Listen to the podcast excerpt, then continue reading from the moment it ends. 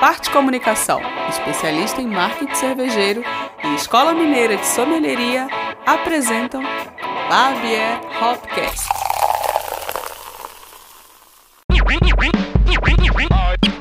Labier Hopcast. Labier Hopcast.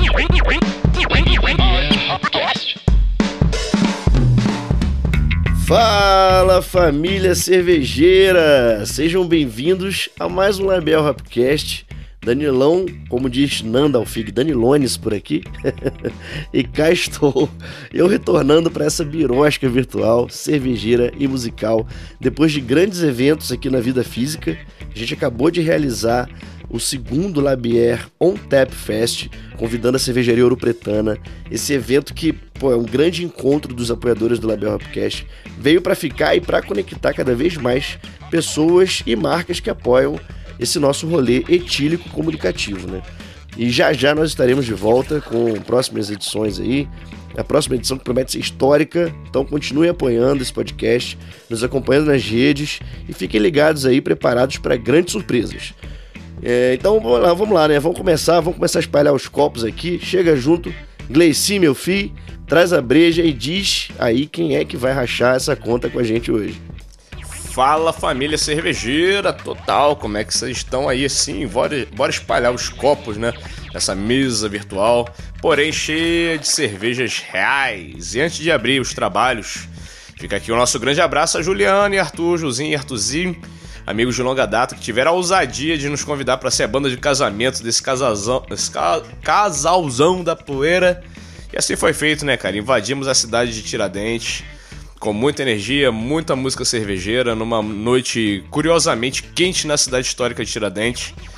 É, então, pô, você que tá ouvindo isso daí, tá afim de levar a Labié pra sua festa, Labié Breja Music invadindo os seus PAs, seus, suas caixas de som na sua festa, no seu casamento, corporativos e derivados, chama a gente aí. E é isso. A gente garante um showzão muito legal, muito diferente, muito divertido. Bem, já feito, temos a honra de colocar mais um copo na mesa, né? E pra ela, né, cara, grande, uma diva do rock and roll, Angel Spers. Yes. Saí muito para falar sobre o nome bonitinho. Ah, treinou bastante? Cantora, compositora, vocalista da banda Malvada, dona de uma energia única no rock and roll brasileiro. Angel já brilhou em diversos palcos importantes ao longo de muitos anos de carreira aí. Já passou pelo The Voice 2020, canta comigo em 22, na edição inclusive da nossa amiga, apoiadora e diva maior, Raiane Baldrini, que mora em todos os nossos corações. E acabou de quebrar tudo lá no Rock in Rio, no palco Rock District, é, e Angel também atua como consultora de vendas para Roland Brasil. Roland, eu te amo, Roland. Me nota. Curte muito uma breja e costuma levar os copos para casa dos bares e que toca. É gente da gente, né? Chega junto, Angel. E aí, gente, tudo bem? o cara tem o meu meu currículo completo, inclusive dos copos que eu levo para casa. Ah, Pena que não tá tem um copo para trazer de vocês ainda, né? Ainda, pô, relaxa. É carinho, é só por carinho que eu levo. Mas aí, tudo bem? Tudo animado? Animada? Tudo certo, cara. Estamos aí, sempre animados, sempre na luta. E o seu Roland Minota foi ótimo. Isso aí, pois pô, é. isso aí. Não vi no rolê ainda outro, outro cara que tem pedaleira de carrom igual tem. Já tive uma HD3 também, pô, rola de Minota 2. Amanhã, inclusive, eu vou para Curitiba pela Holland visitar as lojas lá. Pena que eu não atendo Minas, né? Senão daria pra gente Pô. tomar essa cerveja pessoalmente, mas ainda não é dessa vez. Por enquanto só tendo Sul e Nordeste. Ah, relaxa, mas vai chegar esse momento aí. Bom, mas antes de da gente entrar né, nessas nossas reflexões e as tradicionais viajadas de boteco, que aqui acontece muito, né? Eu quero saber o que, que vocês vão beber hoje, né? Fala aí, Andy, o que, que você vai beber hoje? Eu vou tomar uma IPA. Eu sou. Gosto de cerveja forte. Bom demais. Gleici, meu filho. Rapaz, tô indo de BR Ale, porque a cerveja é muito espetacular. Danielão bebeu ela no algum episódio passado aí. Mas, cara, cerveja é maravilhosa. É, é, uma, é uma cerveja com lúpulos brasileiros, insumos brasileiros. Muito refrescante. Lúpulos lá da Ira Hops. É, deixa eu ver quem participa também. É o Leandrão também do Cerveja Fácil, né? Leandrão tá em tudo, tem tá todas. Ô, ô Andy, você tá bebendo alguma marca específica? Marca específica? Específica? Cara, de você, a de vocês che- que você me mandou chegou, só que tá quente. Então eu vou abrir uma Baden IPA aqui, que é com maracujá, que é top, que eu gosto pra caralho. Bom também. Danilão, então fecha essa, essa trindade. Bom, pra molhar o papo aqui, cara, eu vou. Tô sendo abençoado nesta noite. Vamos glorificar a Deus.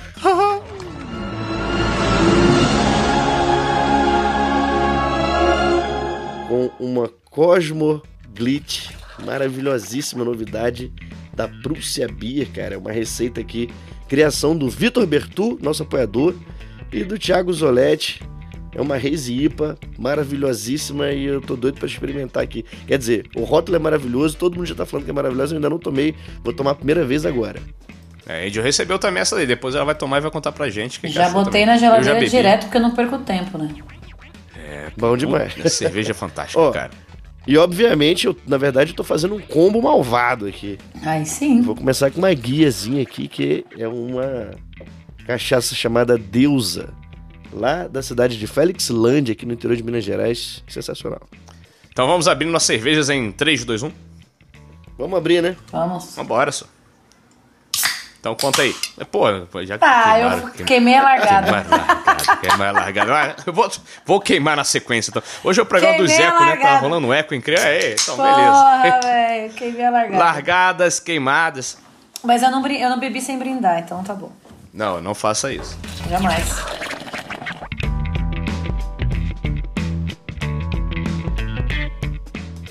E aí, Gleicinho? E aí, Danilão? Tudo tranquilo? Tô vendo aqui que vocês estão bebendo a Cosmo Glitch, hein? Aqui quem fala é Victor Bertu, apoiador desse Hopcast maravilhoso, idealizador dessa receita, em conjunto com um grande parceiro cervejeiro, Thiago Zoletti.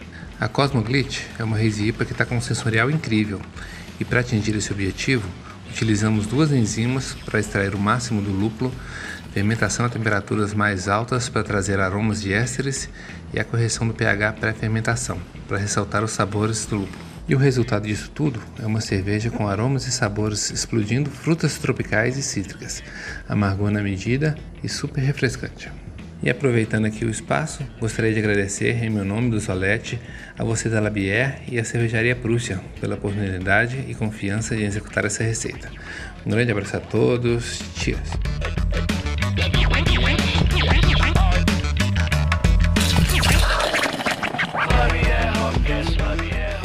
Bom, é isso aí, todo mundo já de, de palavra molhada, né? E quero dedicar esse brinde para todos os nossos apoiadores labierísticos, ropistas que estão conectados diariamente com a gente nessa comunidade exclusiva e secreta no Telegram, tendo acesso a conteúdos exclusivos, concorrendo a vários brindes, vouchers espetaculares, entre outros benefícios, né? Se você ainda não está nessa família, acessa o apoia.se barra Hopcast e vem pra cá, né? Vem, vem curtir esse rolê com a gente aqui. Sempre tem uma cadeira, um copo e um microfone te esperando. É exatamente, cara. É que sempre cabe mais um, mais dois, mais três. É, porque boteco bom, boteco cheio. Então vamos para a nossa pauta aqui, mergulhar de cabeça. Angel, pô, você é uma operária do rock and roll, né, cara? Porra, é, faz Trampa parte do, do meu ser. Demais. Pois é, então a gente dá uma estudada na tua trajetória e estudando, analisando assim a trajetória, a gente vê, a gente chega claramente em uma palavra, que é trampo. Muito, Ou cara. melhor, duas palavras, né, que é muito trampo. Muito trampo duplo, né? Eu sou praticamente o pai do Cris, querendo eu trabalhar de dia, eu trabalho de noite. Ótima referência. Aí, seu folgado! Não preciso desse estresse! Meu marido tem dois empregos! Dois! Mas assim, e ao mesmo tempo que o mundo tende às, às ultras especializações, a gente já falou disso algumas vezes aqui no podcast, e essas ultra segmentações, o músico, cara, o profissional da música, é, ainda é aquele cara, aquela mina que tem que cada vez mais fazer tudo, ser especialista em tudo, botar a cara, dar conta de agenda, rede social, contrato, ensaio, calote, composição, cachê baixo. Ou seja, é muito esgotante, né, cara? É, a gente queria que você trouxesse, falasse um pouco pra gente como é que você tem gerido a sua carreira ao longo desses anos sem dar essa surtada. E o quanto você teve e tem de planejamento e estratégia na sua história musical. Como é que você alinha todo esse trampo com pera aí, não vou surtar e vou, vou me planejar. O que, que você fez ao longo da carreira para você conseguir é, brilhar, aparecer e sem, sem perder a sanidade? Cara, minha carreira começou faz bastante tempo, na verdade. Meu pai tinha uma dupla sertaneja, que eu vim do Paraná, né? Meu pai do Sul, meu pai é catarinense, a mãe é gaúcha, a gente foi subindo. meu pai, ele queria tentar a carreira artística e ele achou que em São Paulo era o point, né? Então, veio pra cá, tentou, aí viu que não, não deu certo. Daí ele continuou é, fazendo outras coisas. Em paralelo também é, comecei a estudar, né? Eu me formei, eu sou formada em administração de empresas sou pós-graduada. Uh, comecei a trabalhar na área comercial já desde os meus 18 anos, que foi quando eu comecei a ter minha primeira banda de rock, né? Foi nessa época, mesma época que eu já tinha banda, eu já trabalhava. Então eu trabalhava de dia, fazia faculdade à noite, tocava no final de semana. Foi nessa época que eu comecei a viver no, no looping, né? De, de vários trabalhos e música em paralelo, porque quem vive de música no Brasil sabe que é muito difícil, né? Principalmente pro rock. Eu não sei para outros estilos, mas, cara, pro rock tem que amar muito, velho. Tem que gostar pra caralho, porque não são todos os lugares que abrem as portas, principalmente para autoral. Então a gente acaba tendo que se render muitas vezes a tocar cover, às vezes nem é o que você quer. Às vezes você toca em uns lugares que não valem a pena, mas você vai pela divulgação. E daí no começo da carreira você tem que fazer tudo, que é o que você falou, né, Gui? Talvez esse lance do, da área comercial tenha me ajudado bastante na, na gestão, né? Porque como eu já trabalho Total. no comercial há 20 anos, então eu sou uma pessoa que sei me comunicar, sei me vender, sei negociar, então eu sempre até brinco com as meninas, cara, quando eu vou negociar alguma coisa que tem que fechar pra banda ou para comprar sem alguma, algum equipamento, eu deixa que eu falo, porque não existe nada nessa vida que não tenha desconto. E eu trabalho em vendas. eu sei que é, eu sei que é assim. Então, eu sempre me virei né, nesse ponto. Eu sempre fui a pessoa que era o, a, a, a porta-voz, né? Que ia, fechava os shows, que cobrava cachê, que negociava isso, que cuidava da agenda. A gente chegou no momento hoje que a gente tem um manager, né? A malvada na minha banda tem. Mas foi a primeira vez em 20 anos que eu tive alguém para fazer isso por mim. Que, putz, é um puta alívio, assim. E, e não que isso tire carga das nossas costas, porque a gente tem muita coisa para fazer, a gente tem que compor, a gente tem que coordenar nossa vida pessoal, nossa, nosso trabalho, porque todo mundo da banda tem um emprego, né, além da banda, porque infelizmente a gente ainda não se mantém tocando. Então, de dia, duas dão aula e eu trabalho na Holland e a Marina trabalha numa, numa empresa da família dela. Então, a gente tem o nosso trampo aí de dia na luta e à noite durante o dia, às vezes a gente dá uma pausinha, faz alguma coisa pra banda, corre. A gente tem uma equipe hoje que trabalha as nossas redes sociais, mas que assim, você tem que fazer isso hoje. Ah, eu preciso de um vídeo, você tocando uma música X agora em meia hora. Então você tem que se virar de qualquer jeito. Essa pessoa ela só bate o chicote lá pra gente fazer, porque às vezes é muita coisa para pensar. E então a gente tem, tem essa pessoa hoje para coordenar, mas ainda tem as nossas redes pessoais. Então, tem uma coisa que eu aprendi em uma das minhas bandas autorais, anterior inclusive, com um produtor que era o Fernando Quezada, que é era o baixista do Xamã. E ele sempre falava para mim assim que o artista ele precisa estar em movimento e, e sempre produzindo conteúdo novo, né? Porque as pessoas elas querem ver conteúdo. Elas querem, elas são carentes de, de coisas novas e elas querem se sentir próximas do artista. Então, quanto mais você produz, mais público você traz. E é real. Não tem como falar que não. Uh, e aí a gente vai aprendendo a lidar, né, com, com o público, assim, em geral. A gente até, até, até às vezes eu fico meio besta, assim, porque às vezes você posta uma foto, um vídeo muito louco, assim, de um show, de, um, de alguma coisa, uma foto super produzida, que às vezes não dá engajamento nenhum. E aí o povo, aí você chega em casa, abre uma cerveja, faz um stories de pijama, contando que tava andando na rua e viu um cachorro passando, e, e aí, tipo, a pessoa se sente mais próxima de você por ver o seu lado artista, pessoa comum como todo mundo, sabe? Então são coisas que a gente vai aprendendo a lidar com ao longo dos anos, né? E, cara, é coisa pra caralho, é difícil não surtar às vezes. Eu tô num momento que, olha, vou te falar, cara, a gente tá tocando pra caralho, assim, mas muito, todo final de semana. E a gente às vezes não tem tempo, né, da, de cuidar do nosso psicológico, do nosso físico. Eu até tava conversando com as meninas essa semana sobre, né? Que eu falei, cara, se não tomar cuidado, a gente entra num burnout aí facilmente, porque é muito trabalho na, na Roland, aí eu, eu faço aula de bateria, de guitarra hoje. Uh, fora isso, daí eu tenho que compor, né, coisas pra banda, a gente tá em processo de, de compor disco novo e tal, a gente lançou um single recentemente, tocou no Rock in Rio, que foi muito legal, só que a gente não para, né, a gente tá o tempo todo trabalhando, produzindo e principalmente por ser rock, né, as portas são muito mais difíceis de, de abrir.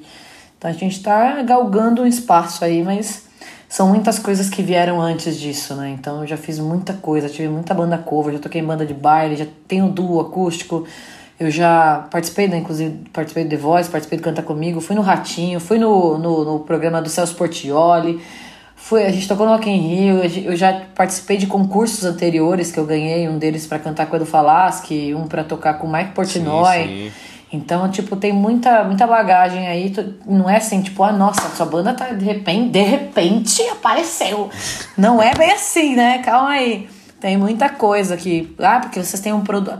Às vezes rola esse preconceito, né? Ah, porque elas têm produtor, então por isso que elas conseguem. Então, mas, tipo, e tudo que você fez antes, ninguém vê, né? É. Então... Era exatamente isso que eu ia, ia abordar nesse papo, né? Tipo, é toda a tua trajetória anterior, de você assumir todas as funções te prepararam para isso. Exatamente. Hoje você pode ter uma equipe, você pode ter um manager, mas você sabe de todas as áreas, né? Você já entende de todas as áreas, então isso ajuda muito. Cria um dinamismo de equipe, né? Com certeza é, flui muito melhor o trabalho. Com certeza, e eu acho que facilita também para você não ser enganado tá? por qualquer pessoa, porque às vezes a pessoa quer te, tipo, de, né, de vender lá um gato por lebre e aí você você já, você já, já tem a manha do negócio. Tipo, ah, esse lugar aqui, putz, eu já conheço. Ah, eu já sei que, não, enfim, o público é X, o dono é da calote, ou sei lá, eu, uma uhum. projeção para daqui a um tempo. Ah, vamos fazer tal coisa. Aí você já tem meio que um feeling do que vai dar certo ou não, né? Então tem, tem muito disso. A vivência faz toda a diferença. E entrou aqui no chat acompanhando esse papo Raine Boldrini, que acabou de dizer um adeus, uma louca, uma feiticeira. Ela é demais. Olha aí. Ela é E é outra, outra batalhadora também, né, cara? Vamos, falaremos dela mais, mais em, em breve. Ela é maravilhosa. Mas o, o louco, cara, também é esse essa nossa da postura, né, cara? Você é do rock and roll, teu pai do sertanejo e você manteve essa proa e foi até o fim né, cara? Até, está aí até agora e tal. É, então, Isso é muito legal, né, cara? Essa, essa defesa de um posicionamento e. Até trouxe a palavra planejamento, porque às vezes a gente não planeja muito isso, né? A vida vai dando aquela. A vida é tipo o pinball, né? Te jogando para um lado para o outro, mas você manteve uma proa que é bem interessante no rock. Então, aí o negócio aconteceu muito do nada, assim, né, na verdade, porque eu vim do sertanejo, né, não foi onde eu comecei a cantar, comecei, meu pai começou a me levar num, nos barzinhos para cantar com ele e tal, quando tinha uns 15, 14 anos, mas eu comecei a pegar gosto mesmo por cantar quando tinha meus 16, quando foi o auge Backstreet Boys, as boy bands, assim, e eu era fã, e aí eu comecei a aprender o lance de harmonia vocal, de, de, de me inspirar a compor, assim, as primeiras composições foi nessa fase, assim. Escrevi minha primeira letra, comecei a bolar umas melodias, e eu não tocava nada nessa época. E aí eu já, mas já tinha essa ideia, né? Tipo, ah, eu acho que acho que agora eu gosto de cantar, vamos lá, né? Porque meu pai me botava para cantar desde os 11 na, na base do Canta aí, vamos aí. E aí eu nesse, nesse, nesse meio tempo, eu, eu fiz teatro e fiz street dance. E eu dançava street dance numa escola que era onde ensaiava a banda de rock, que foi a primeira banda que eu entrei. E nessa banda tocava uma galera e tal, e a gente se cruzava sempre lá. E eu comecei a namorar um cara dessa banda, que era o tecladista. E aí ele me falou assim: Ah, minha vocalista tá saindo da banda e tal, você não quer entrar? Eu falei, cara, mas eu não, conheço nada de rock, eu não sei, né, como cantar. Ele, pô, mas você canta bem. Tipo, a, princípio da música em você você tem, né? Então, né, o rock você aprende. Aí eu falei, tá, vamos aí, né? E aí eu entrei, eu lembro que a primeira música que eu cantei foi um Iron Maiden, Went to the Hills, e eu falei, putz, eu vou ter que treinar pra caralho pra cantar igual esse cara. e aí o dia que eu quis entrar na banda, a menina resolveu não sair, porque eu acho que a Daila ficou um pouco de ciúme e não saiu. Aí no fim ficaram duas vocalistas, a gente foi levando a banda um tempo, eu fiquei como backing vocal, que também me ajudou a desenvolver no, aos poucos a gente foi dividindo os vocais E depois de um tempo, enfim, eu fiquei na banda, ela saiu, depois eu saí, ela saiu. Aí eu fui montando outras bandas, tive duas, três, quatro, cinco, e daí pra frente foi uma atrás da outra. Até chegar na minha primeira banda autoral. Mas o engraçado é que quando. Até então, né, eu cantava várias coisas. Mas o dia que eu subi no palco pela primeira vez pra fazer um show com essa banda, aí eu. Aí eu sabe quando você fala assim, caralho, eu acho que eu achei o meu lugar. Porque eu já tinha passado pelo sertanejo, pelo pop, e aí eu bati o pé naquele palco de rock, a galera pirando lá embaixo, um, palco, um lugar super underground, assim. E o povo pirando, e eu falei, caralho, mano, agora eu achei o que É eu quero isso. fazer. É isso aqui. E daí pra frente foi só ladeira abaixo, né? Foi, e foi assim, mesmo nos programas de TV eu sempre defendi o estilo, porque eu gosto de muitas coisas. Eu acho que tudo agrega na, na, na sua parte de crescimento, né? De, do, do que você faz mesmo, tanto de cantar quanto de compor. Mas eu, eu, eu depois que eu encontrei esse estilo que, que eu acho que tem a ver comigo e que me representa, é difícil você sair, né? Então, mesmo tendo dificuldades em algum, principalmente nesses programas de, de TV, né? Porque existem, existem os, as restrições, né? Você não pode ir com o pé no peito, assim, literalmente. Então eu tive que pensar muito, assim, muito para chegar nas, nas escolhas que eu fiz lá. E às vezes a gente não foram escolhas acertadas justamente porque eu pensei demais. Talvez se eu tivesse ido mais na veia, tipo, vou cantar isso e foda-se, tivesse dado mais certo ou não, também a gente não sabe. Mas estamos defendendo lá o rock até o fim, até a hora que não der mais mesmo. E eu acho que se o dia que falar não dá mais é o dia que, tipo, eu não vou mais cantar, porque falar que eu não vou mais cantar rock é difícil dizer isso, é bem, bem difícil. É, então, a, a parte mais interessante dessa primeira, dessa primeira reflexione é botar a cara, né, cara? Eu acho porque eu, eu vi outras entrevistas tuas ali, material, e foi sempre o ponto de destaque é, da, tua, da tua, tua carreira nesse momento, né, cara? De querer botar a cara, mesmo botar a cara em todos os lugares. Que muita gente desanima, e isso daí vários setores da vida, né, cara? Tem Muita cervejaria, a gente fala com diversos públicos aqui, inclusive cervejeira, galera que abre, marca e tenta emplacar e não consegue, mas também ao mesmo tempo não, não quer vir, tipo, num podcast, trocar uma ideia, não quer se expor. É, e, e às vezes fica complicado se você não tiver um networking, cara. E eu não tô falando nem indications, tô falando botar a cara mesmo, estar presente, se fazer presente, né?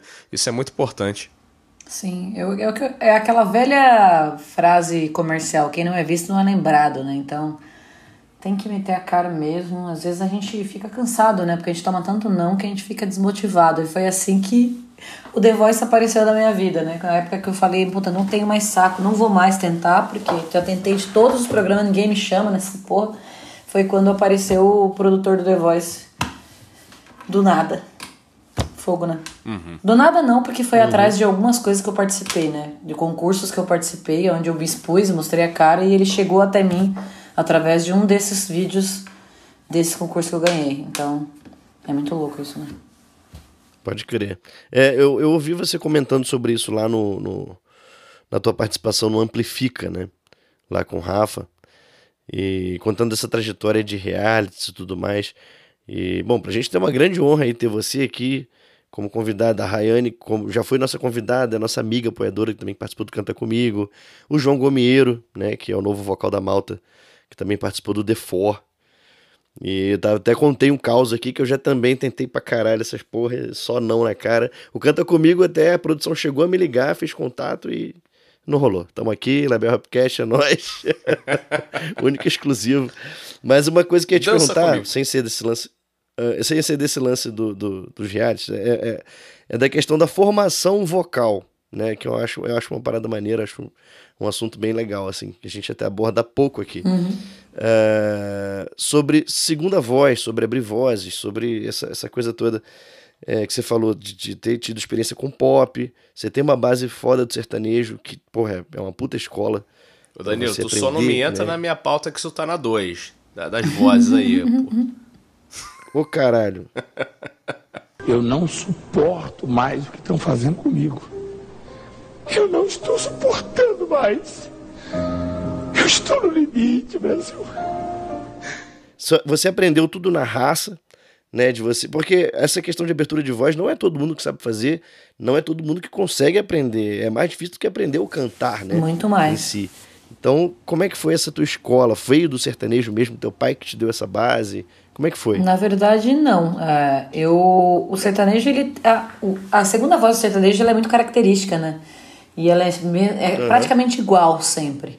Ah, eu comecei a desenvolver isso na época que eu era fã do Backstreet Boys. Porque eles tinham, eles faziam muito vocal a capela, né? Eram cinco. Então eu ficava. Uhum. Foi a época que eu comecei a ouvir as coisas que tinham além da voz principal. Porque as pessoas normalmente elas conseguem ouvir o quê? Voz e guitarra, mais nada, né? Tipo, às vezes tem gente que não sabe nem que existe um baixo na música, uma segunda guitarra. Quanto mais vozes, né? Então é muito louco que nessa época eu comecei a. Parece que minha cabeça abriu assim de um jeito. Falei, nossa, olha isso, tem uma voz aqui, outra aqui, outra aqui. Como que eu chego nisso? Então eu já comecei a aprender ali. Eu fiz aula de canto, eu sou formada em canto popular pela EMT, né? Escola de Música e Tecnologia. Mas eu não aprendi a fazer harmonia na escola, não. E inclusive tinham muitos alunos que não sabiam. Às vezes o cara era um puta lead singer, cantava bem pra caralho, mas falava em abrir uma voz, esquece, mano. E eu já passei por muito problema em banda com isso também, né? Porque às vezes você queria ensinar pra pessoa e a pessoa, às vezes ela até tem uma afinação legal, mas ela não consegue desmembrar o cérebro, igual a bateria, sabe? Que você tem que bater o sei. bumbo uma coisa e a mão em outra e, e cantar a mesma coisa. E aí, tipo, a pessoa. tocar nothing to say. Exatamente. é. A intro. E aí você tem que cantar a tua voz e aí a pessoa vai fazer a- o dueto e aí a pessoa vai entra na tua voz e aí fica aquela zona, né? Então, é, eu não aprendi na escola, eu- são poucas as escolas que ensinam, na real, eu acho. Eu já fui professora de canto e eu sei que tem alunos que têm super ouvido, sabe? Tem a percepção musical fodida e tem gente que tem zero. Então é um negócio que tem que ser desenvolvido, tem que estudar, tem que treinar o ouvido. E foi nessa época que eu comecei a aprender, mas que e a época que é, isso mudou assim para um nível maior foi a época que eu virei fã de Alice in Chains, né? Então eu comecei a ouvir a linha de voz que eles faziam, que é uma coisa completamente fora do padrão de, de backing vocals normais, assim. Pra mim é uma, uma assinatura, cara, que raramente vai ter outra banda que vai ter, sabe? É, é que nem um, sei lá, o, o timbre de guitarra do Ed Van Halen.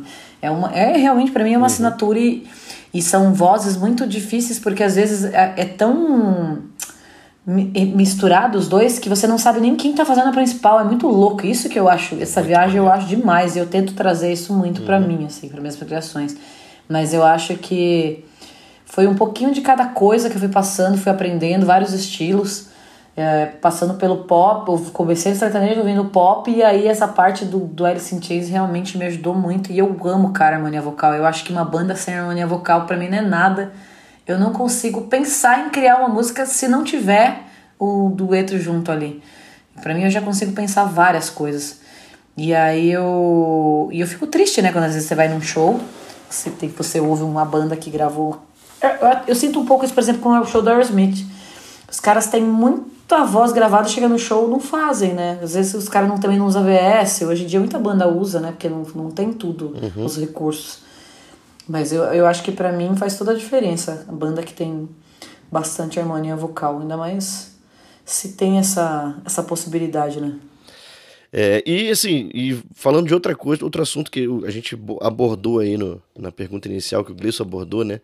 Rolê do Rock em Rio, né? Conta pra gente um pouquinho aí como é que foi o palco District, né? Como é que foi esse rolezaço lá? Com certeza uma puta experiência pra vocês. Cara, o Rock in Rio é um evento que eu acho que todo artista brasileiro sonha em tocar um dia, né? Tipo, você sonha, mas é um sonho um pouco distante, né? Às vezes, né? De você realizar, falar, caralho, como é que eu chego até lá, né? E foi muito louco que quando eu participei do The Voice, no último programa que eu tava saindo, eu até brinquei com, com, com, com o Carlinhos Brown, né? Porque ele foi um- uma época. Jogaram lata nele, jogaram um monte de coisa, né? Em 2001, quando ele foi, né? A galera do rock desceu o sarrafo nele lá.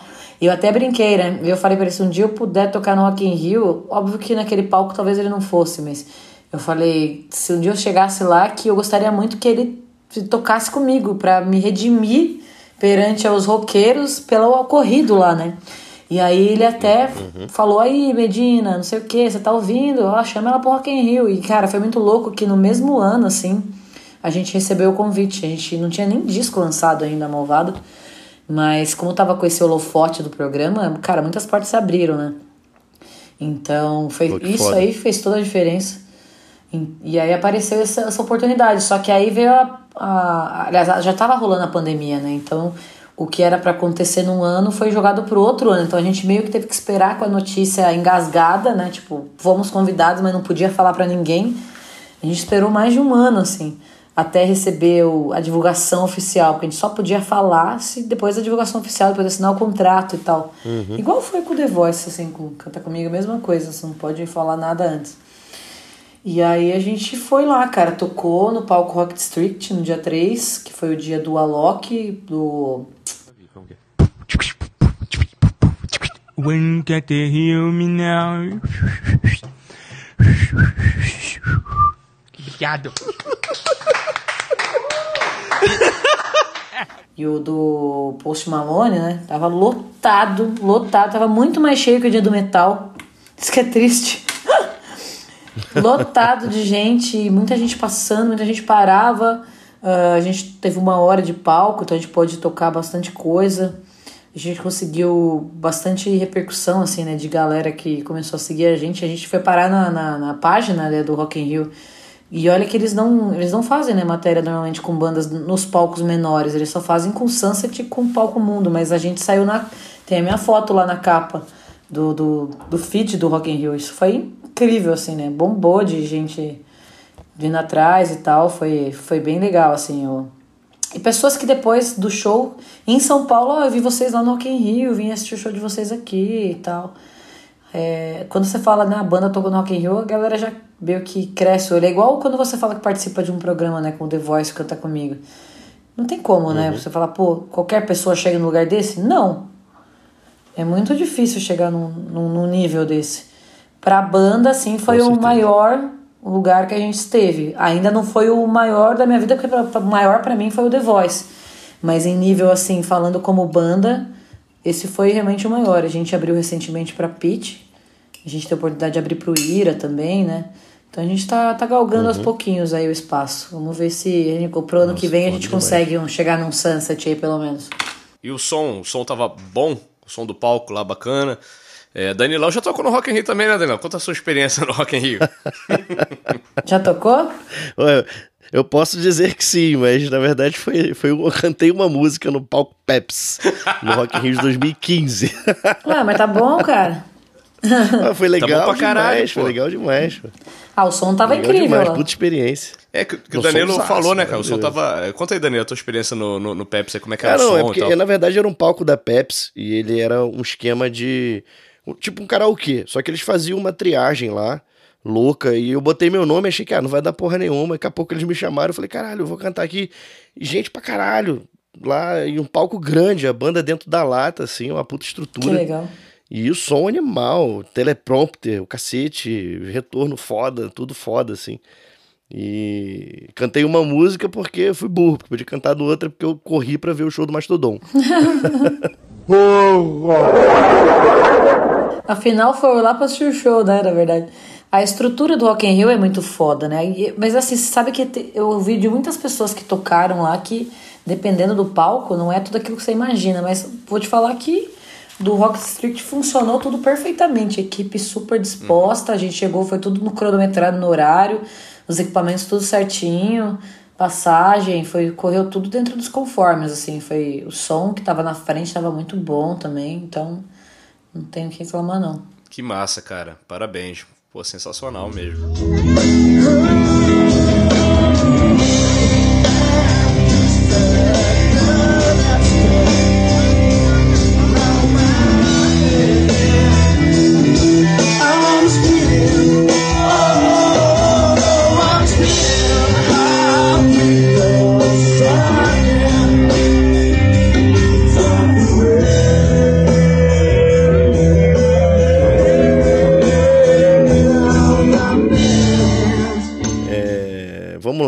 Gente vê né, que o, o- teu rolê é intenso, né, como todas as ações já citadas além das participações né, em trabalhos, collabs e shows, ao lado de grandes artistas aqui, como foi dito, do Edu Falaschi, da Banda Malta, do Aquiles Priester, Mike Portnoy, uma trajetória malvada e ousada, né? E o trampo com a malvada segue firme, buscando quebrar paradigmas clássicos do universo do rock, é, como fazer um som porrada direto, quente e em português, né? Como é que você tem avaliado as atuações e as apostas da banda nesse sentido de, de reanimar o rock nacional, principalmente feito em português?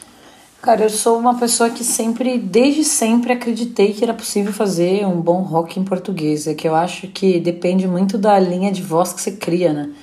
A linha da composição. Uhum. As minhas influências, elas são internacionais, então eu não tenho uma banda de rock assim no Brasil que me inspire a compor, porque o meu timbre de voz e a minha extensão vocal é bem diferente do que a gente está acostumado a ouvir de rock no Brasil. Talvez o que se aproxime mais assim da, da do que eu faria seria, sei lá, um Charlie Brown, uma Peach, mas ainda assim é bem fora da minha realidade de, de criação, né? Mesmo assim, eu sempre acreditei né, que era possível fazer em português, que eu acho que tudo depende de como você coloca as palavras, como você coloca a métrica da música. E eu tive já duas outras bandas autorais antes da Malvada, e as duas é, também eram em português, porque eu penso assim, na minha cabeça, rock já é difícil, cara, no Brasil. Se você ainda fizer em inglês, você não vai tocar aqui, mano. Então, tipo, você quer tocar no Brasil? Você tem que fazer com uma linguagem que a galera entenda. Então, só que uhum. aqui existe. Aqui parece que funciona por. Eu tava chegando nessa conclusão esses dias. Aqui parece que funciona por década, né? Tem cada década tem uma, alguma banda ou algum movimento que estoura. E aí passa-se 10 anos para aparecer outro. Então teve a época dos anos 80, aí de repente veio lá Charlie Brown e Raimundos. Aí acabou. Aí veio a Pit, aí acabou. Aí veio o NX0 e derivados e acabou de novo, entendeu? Vem as, uhum. as poucas bandas assim, né? Meio no underground, um, um, que aparece um pouquinho, mas não, não estoura, assim, né? não faz o movimento crescer.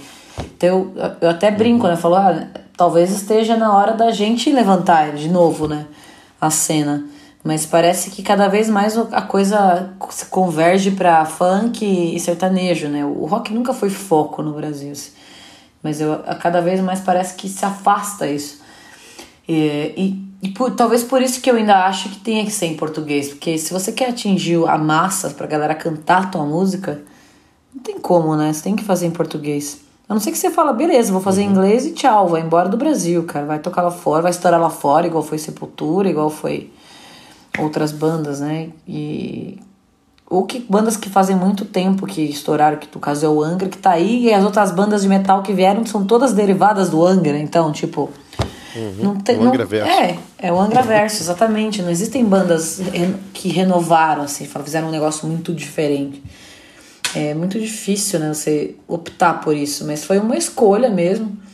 É, tanto o nome quanto a banda escrever em português. É muito difícil escrever em português principalmente rock, né?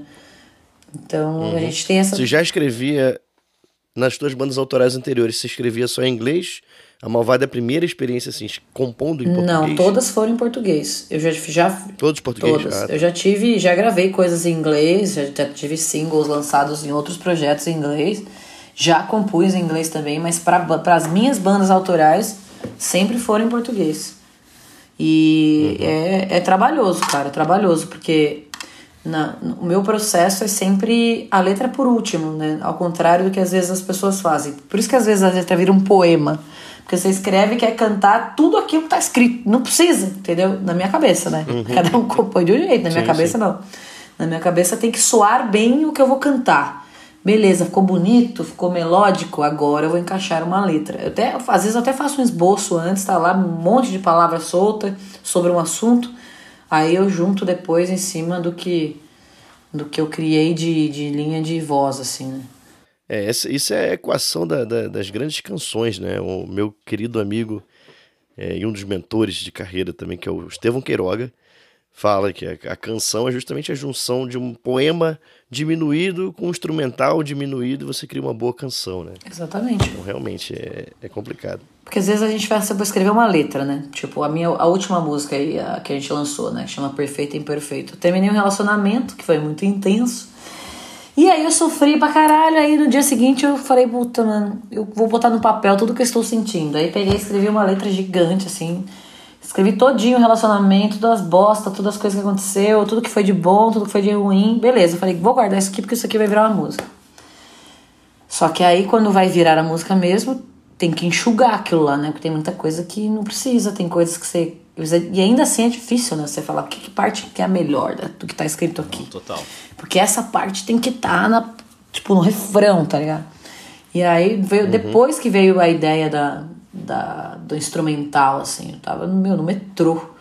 E aí eu falei, puta, cara, na minha cabeça eu comecei a cantar, assim, um negócio. Eu falei, eu gravei no celular, mandei pra mim pra não esquecer. Aí cheguei em casa, eu peguei o violão e comecei a soltar, assim. Na minha cabeça ela tinha que soar é, como uma música do Paramore, assim. Eu, tenho, eu gosto de um monte de coisa, cara, mas eu sou a pessoa que... Às vezes a pessoa pergunta pra mim assim, qual que é a sua banda favorita? Eu falei, qual minha banda favorita hoje é tal banda, porque eu nunca paro numa banda, eu sempre gosto de ouvir coisas Uhum. novas. Aí eu falei, vamos ver o que que sai. Aí eu fiquei esboçando umas coisas lá e montei a estrutura no GarageBand, que é o, o aplicativo que eu uso no iPhone pra, pra compor. Uhum. Já crio a estrutura ali, gravo no clique. Aí fiz lá violão, a basezona e, e já criei a linha de voz. Eu falei, beleza, né? Meu caminho andado. Aí eu. Normalmente a banda a gente faz em conjunto, é que essa saiu muito fluido, assim, eu consegui fazer já adiantar quase ela inteira. Então aí eu, aí eu falei, puta, eu tive uma ideia de bateria. Eu tô fazendo aula de bateria há um ano e meio, né? Já toco algumas coisas no show e tal. E aí eu cheguei na, na escola lá e falei, puta, eu vou gravar essa ideia aqui e vou mandar. E a Juliana ouviu, falou, pô, foi igual pra caralho. Vou melhorar isso aí. Eu falei, óbvio, né? Toca pra caralho, vai, tocar mil vezes melhor que eu. E aí ela criou uma linha bem legal de batera. E daí a gente foi pra criar os arranjos de, de guitarra, né? E é por isso que eu estou estudando guitarra, inclusive, agora, pra poder para me dar essa liberdade de criar riffs, né? Porque hoje eu, até então eu criava as coisas no violão limpinho e na minha cabeça eu imaginava como ela ficaria e eu tinha que transportar a ideia da minha cabeça pro outro. É muito louco isso, né? Aí tinha que mandar referências de músicas, ó, eu penso num riff assim, eu penso numa progressão tal. Agora fazendo aula já já me dá outros outras possibilidades. Então a gente vai, vai encaixando, né? Aí por último ficou a letra. Aí eu falei, bom, agora eu quero encaixar o que, que é as partes principais, tal, tal, tal. Aí encaixei, enxuguei. E eu sempre faço isso com letras. Eu sempre escrevo, sei lá, eu tô inspirado um dia sobre tal assunto. Eu vou lá e escrevo três folhas, assim. Deixo lá. Escrevo várias frases soltas, várias coisas e depois eu vou, vou, vou tentando encaixar nas minhas loucuras de composição. Total, é, é complicado. Então fica aí é, várias provocações no ar. E só pra fechar esse ponto da pauta aqui, você falou da, Perfeito, Perfeito Imperfeito, que é o single mais novo, e produção do Gil. Foi a produção do Gil? Foi. Gil Daga? Foi, Judaga. Isso daí, então, e o som ele, é um- ele, ele, ele tem um pouco mais moderno, né, cara? O refrão, assim, você escuta o refrão de primeira, você já acha que já ouviu um tempão, e chicletaço, e a música é muito boa, um verso muito bom, e o refrão chicletão gostosão. Mas isso, isso foi uma aposta mesmo de dar uma modernizada no som. O que, que vocês pensaram é, ness- ness- nesses acordos, ness- nessas construções com o Gil, e como é que se deu esse encontro do Gil Daga com vocês? Não é minha culpa, sua projeção. Tanta expectativa no lugar decepção.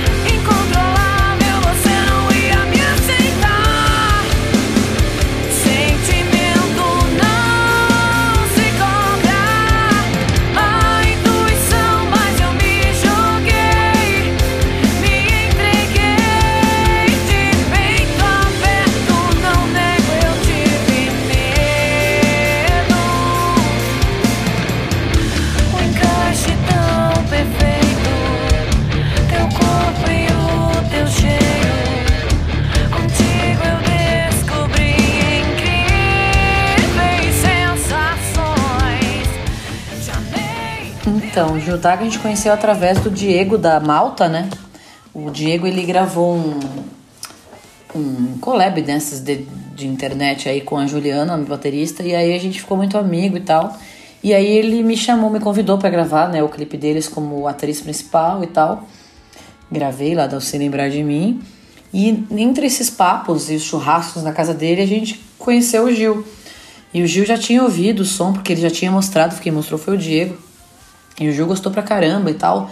E ele queria modernizar o som da banda, e na verdade isso é uma coisa que eu já gostaria antes, né? Eu e a Juliana, assim, a gente a gente gosta um pouco mais do som mais pra, mais pra frente, né? Mais pesado, mais... Eu, eu sou suspeito pra falar de afinação baixa, né? Pra mim, já, desde o começo, já teria que ter tido drop. e A minha banda anterior, ela, a gente tocava em drop C. Então, a minha, a minha, a minha banda anterior, a gente já, já tinha essa praia, né? Mas aí a Malvada era um negócio mais clássico, assim, mais hard rock e tal, beleza. E a gente tentando convencer a Bruna e tal, que é a guitarrista, que ela é super clássica e tal, vamos tentar baixar esse tom aí, putz, pra dar um drop, ai, pelo amor de Deus, era bem. E aí a gente falou assim, é, quando, quando o Gil apareceu, foi assim, caiu como uma luva, né? Porque daí o produtor chega e fala. Ó, vamos colocar uma modernização aí, vamos baixar o tom dessa. Obrigado, Senhor! Vamos baixar o tom das músicas. E aí, assim, não é- não pela voz, mas é porque eu gosto da sonoridade que dá, né? É, cara. É, peso, né, cara? E aí rolou, a gente falou, vamos fazer, então vamos fazer o quê? Vamos fazer Drop C. Eu falei, eita porra, agora sim. Só que aí acabou que essa música eu, eu gravei ela em dó. E aí no Drop C eu teria que, teria que subir um pouco ela e daí eu achei que ficou um pouco ruim pra cantar. Aí eu falei, não, vamos gravar então essa em dó e as outras a gente vê o que faz. Mas ela é dó standard, a perfeito e perfeito. E, porra, aí ficou pesadão e tal. Eu já, já imaginei ela uma música curta, direta, sem intro, sem solo, sem porra nenhuma. Então eu falei assim, vamos tentar fazer um negócio pra que. É o que você falou, mano. O refrão chiclete, todo mundo fala isso.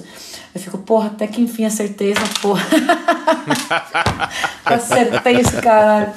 E é um Mas- chiclete gostoso, né, cara? É um babalu. É, é, achei, achei até que tinha um dedo do, do Gil na criação, porque o Gil também é um baita cancioneiro aí, popular do Não, Brasil. ele, ele já pegou a música praticamente pronta. Ele só. Ele, Ó, o que ele fez foi dar ideias de, de arranjo e guitarra e limpar, né, as, as nossas linhas de, sei lá, de batera, ou dar uma ideiazinha. Putz, aqui podia ter um breakzinho um pouco mais. Esse break que tinha aqui era um tipo um pouquinho mais longo, mas foi só.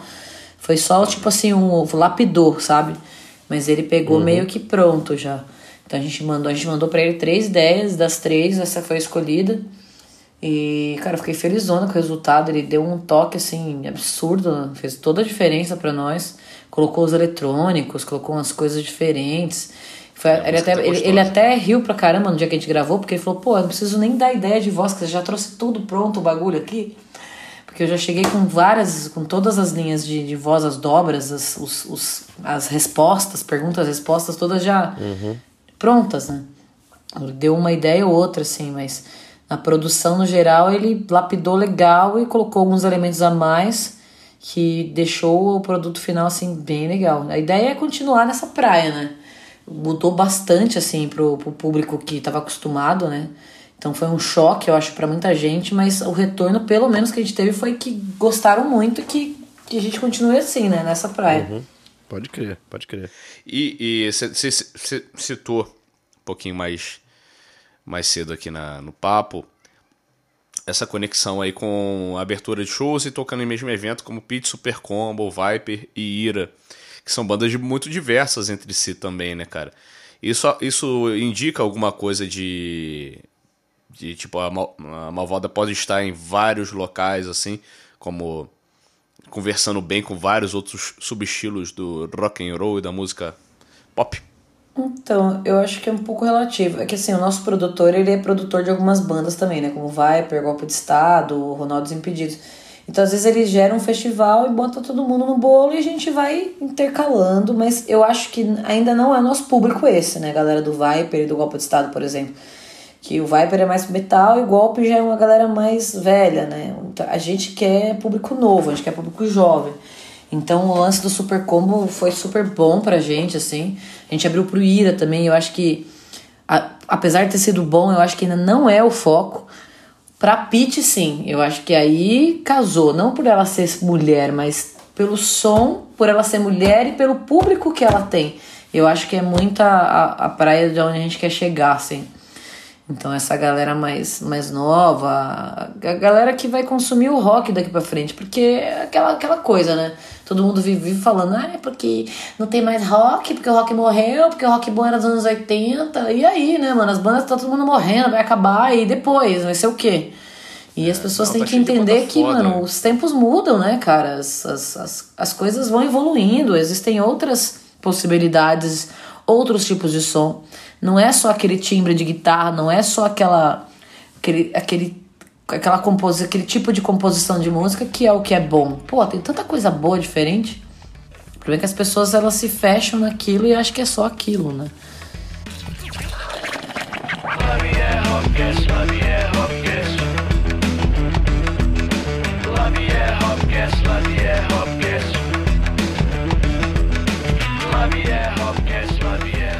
É isso aí então. Então vou fazer um break aqui rapidinho no nosso papo para chamar o quadro Fala na Lata.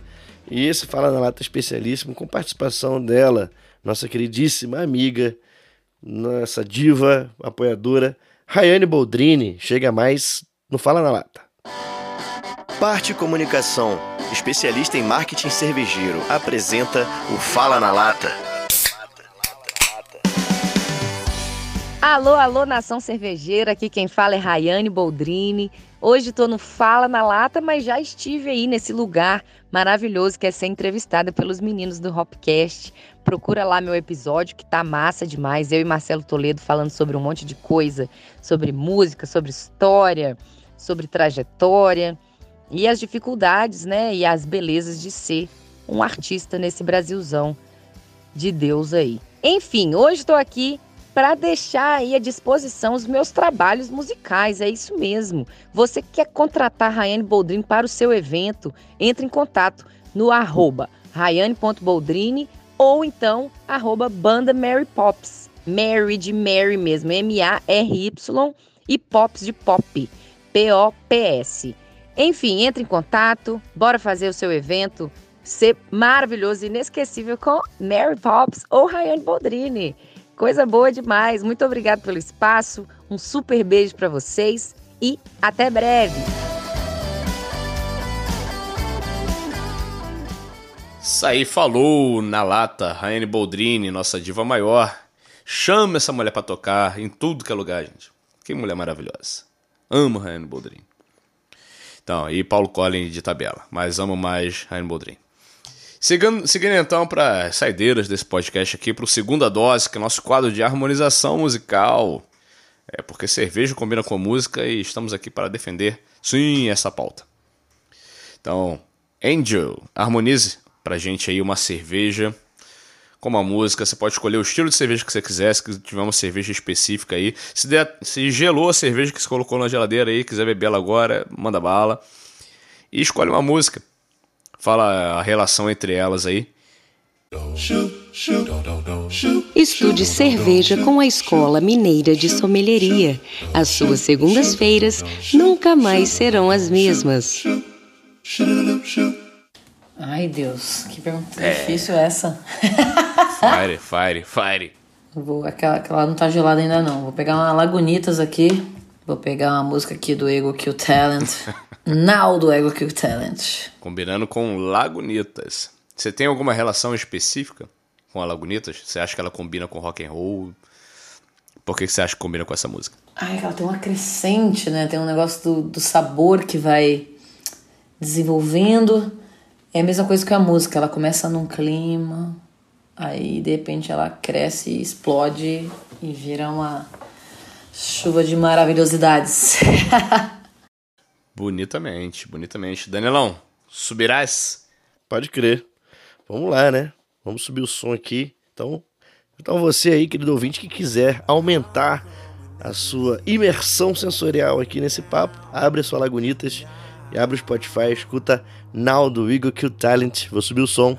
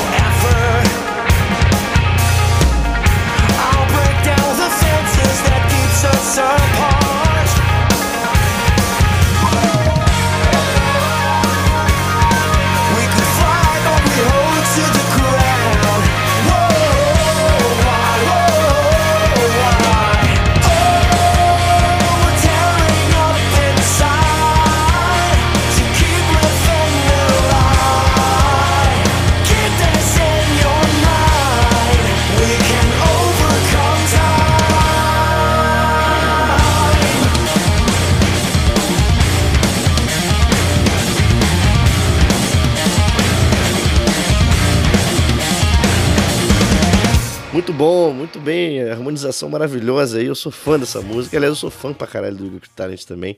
Beijo pra Jean Dolabella, que esteve aqui com a gente recentemente. E devemos gravar algo futuramente, hein, Jean? Estamos conversando, né?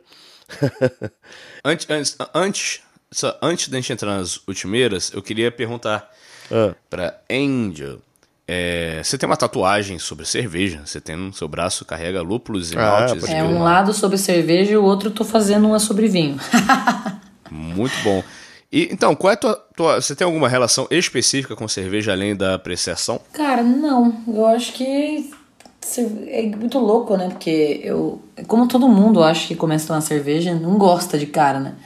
E aí eu fui começando a tomar e aí fui apurando o meu paladar. Aí quando eu aprendi o que era cerveja especial, né? Eu falei, putz, aí você não volta nunca mais, né? Você não regride. E eu já toquei muito em cervejaria, já vi o processo, é legal demais. Eu acho que além de ajudar a gente a relaxar, deixa a gente mais aberto para as coisas, assim, deixa a gente mais feliz. É, eu acho que faz parte de todos os momentos da minha vida, inclusive me, me dá muita criatividade, assim, quando eu preciso compor. Putz, eu não tô conseguindo, vou abrir aqui uma cerveja, ou sei lá, vou encontrar alguém especial, rola, né, aquela cervejinha, então. Eu acho que ela tá tanto nos momentos que você tá, tipo, sozinho, ou que você tem que alguma coisa pra fazer, ou você precisa relaxar, ou quanto pra confraternizar, né? Você encontrar, você trocar ideia com pessoas. Então, eu acho que é um.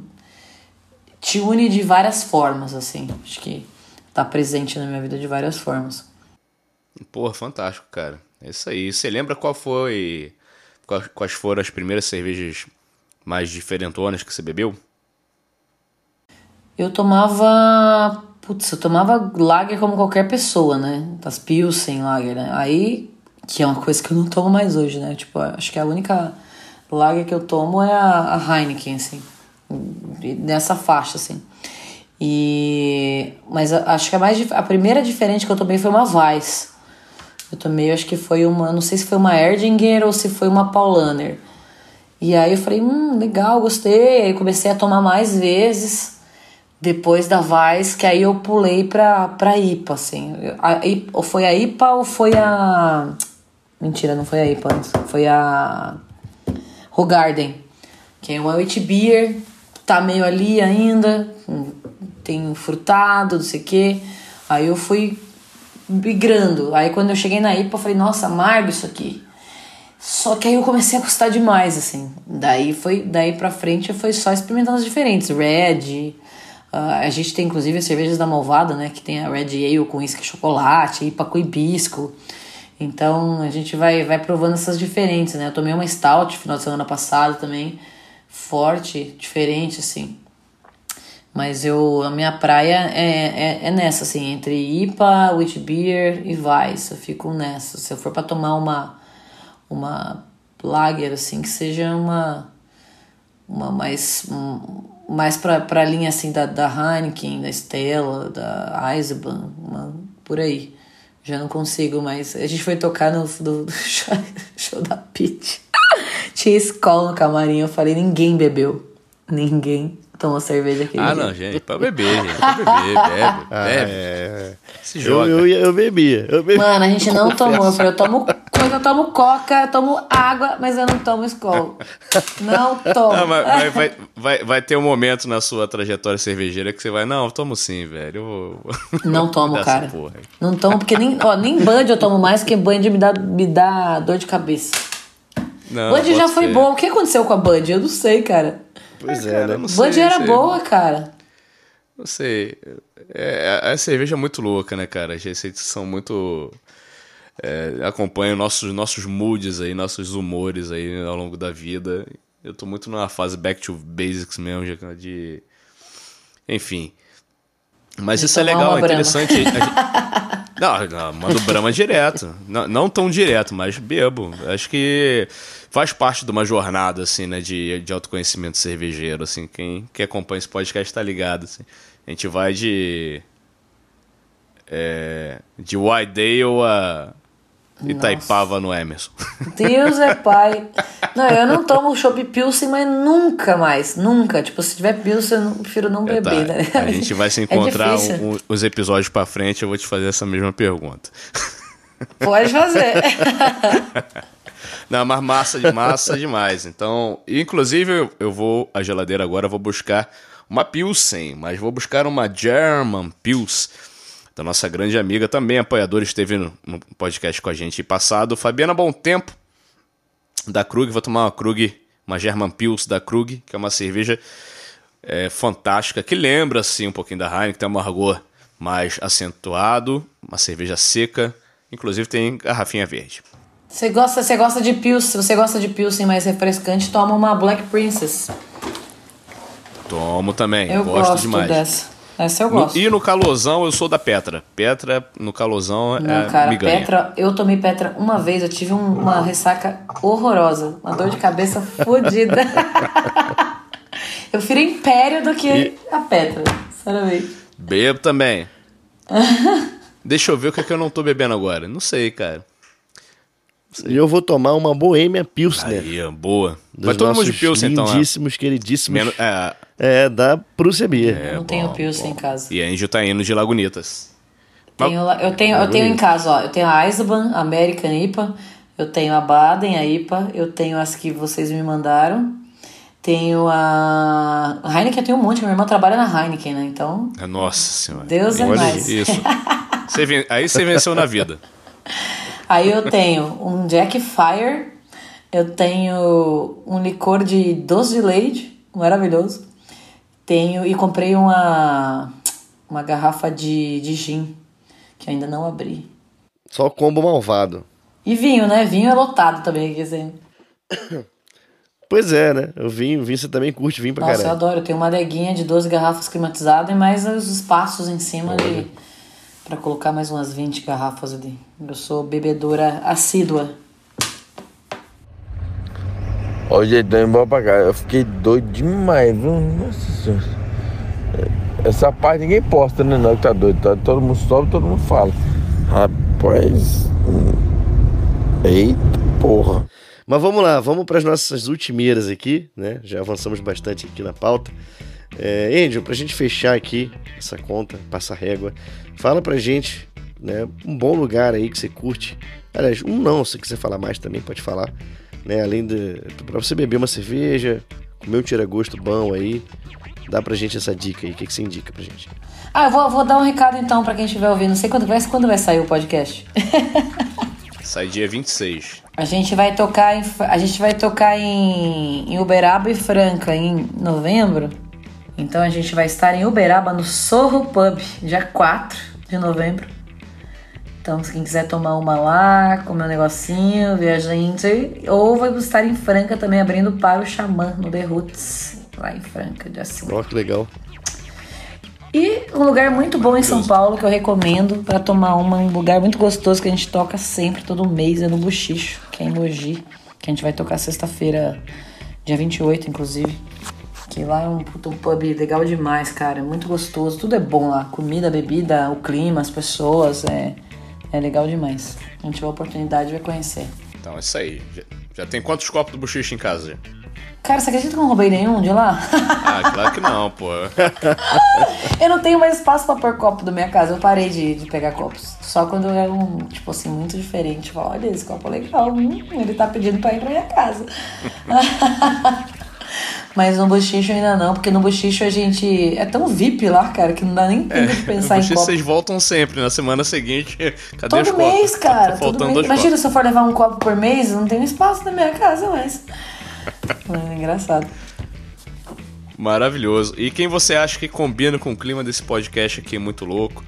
Quem tem a cara desse programa que deveria vir aqui rachar também a conta com a gente. Pra bater um papo? Bater um papo, a gente infernizar o direct. Falar que você que indicou. Deixa eu pensar aqui, cervejeiros de plantão. Cara, as meninas todas da Malvada são cervejeiras, né? Juliana e Bruna são. Já pode chamar que com certeza elas aceitam. Registrado está a sugestão. Então é isso aí. É, vamos entrar aqui nas nossas considerações finais. E, então, antes de, de Angel deixar suas considerações, eu já quero aqui te agradecer por ter aceito esse convite, ter vindo aqui na Birosca Virtual bagunçada. Mas espero que você tenha curtido o papo, né? Falamos bastante aí de música, um pouco de cerveja no final.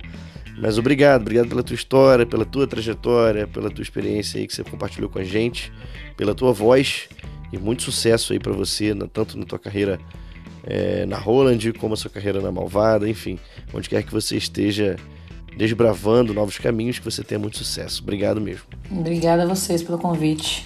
Espero um dia poder tomar uma pessoalmente. Deixe suas redes sociais, suas, seus contatos. Todos os lugares estão como arroba angelsbears, igual o meu nome. A banda é arroba malvada banda. Ah, Facebook, Instagram, YouTube, tá tudo lá. Tem bastante coisa, bastante material. Spotify também, pode procurar lá como Angels Bears ou Malvada. E vai encontrar trabalhos autorais, covers e várias coisas também. Várias palhaçadas nas redes sociais, porque eu sou dessa, eu gosto de tirar sarro. Muito maravilhoso, gente. É, só faço das palavras da Danila minhas palavras. Foi uma satisfação muito legal. O Instagram, apesar de São Paulo estar frio, aqui em BH estamos derretendo. Nossa, eu preciso E- fazer minha mala pra viajar pra Curitiba amanhã. Eu tô até pensando o que, que eu vou colocar na minha mala. Eu preciso ver a previsão do tempo. É, Cosmoglitch, pro Sebir, Cosmoglitch. Meu Deus. Bota a cervejinha, leva. Vai Top. te fazer um bem danado. vou Daí. levar.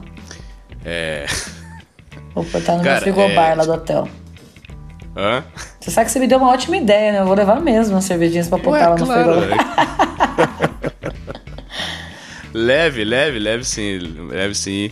Marca aí a galera da Prusebir, marca a gente, que é sempre, é sempre gratificante pra gente ver que as pessoas estão bebendo a cerveja, estão se divertindo com elas também. É, te agradeço demais pelo tempo. É, hoje foi complicado o começo da, da gravação aqui, o Telegram quase boicotou a gente, mas deu tudo certo no final. É, queria deixar também as nossas redes sociais. Siga a gente em arroba. E quem tiver, chegou até aqui nesse final desse episódio maravilhoso e ainda não é um apoiador desse podcast, acessa Labiere. Opa, apoia.se barra Labiere Hopcast. Conheça as cotas lá, só tem, só tem benefício. As cotinhas bonitinhas, tem pra todo mundo. Vários eventos, a gente tá se desdobrando aqui para entregar o melhor das, de várias experiências para vocês aí que apoiam esse rolê etílico comunicativo, né? Muito maravilhoso. E queria deixar também um forte abraço para Roland e lembrar que eu sou usuário da EC-10M, que é o El Carron. A gente tá precisando de loop, né, Danilo? Estão precisando muito de loop. Então, porra, se, eu, eh, se conhecer alguém que trabalha na Roland, por favor, essa mensagem Será? puder Vou- chegar. Vou, dar uma pesquisada. Vamos nessa então, gente. Vamos tomar saideira aqui no after. Tô derretendo aqui, tô doido pra terminar essa Krug Beer aqui com, com a Angel e falar um pouco mais de Itaipava e derivados. Valeu, galera. Até mais. Beijo pra vocês, Danilão. Forte abraço. Valeu, Angel. Beijo. Nos vemos em breve. E Nanda Alfig já já vai estar aqui em BH, hein? Conexão São Paulo BH. Salva, por favor.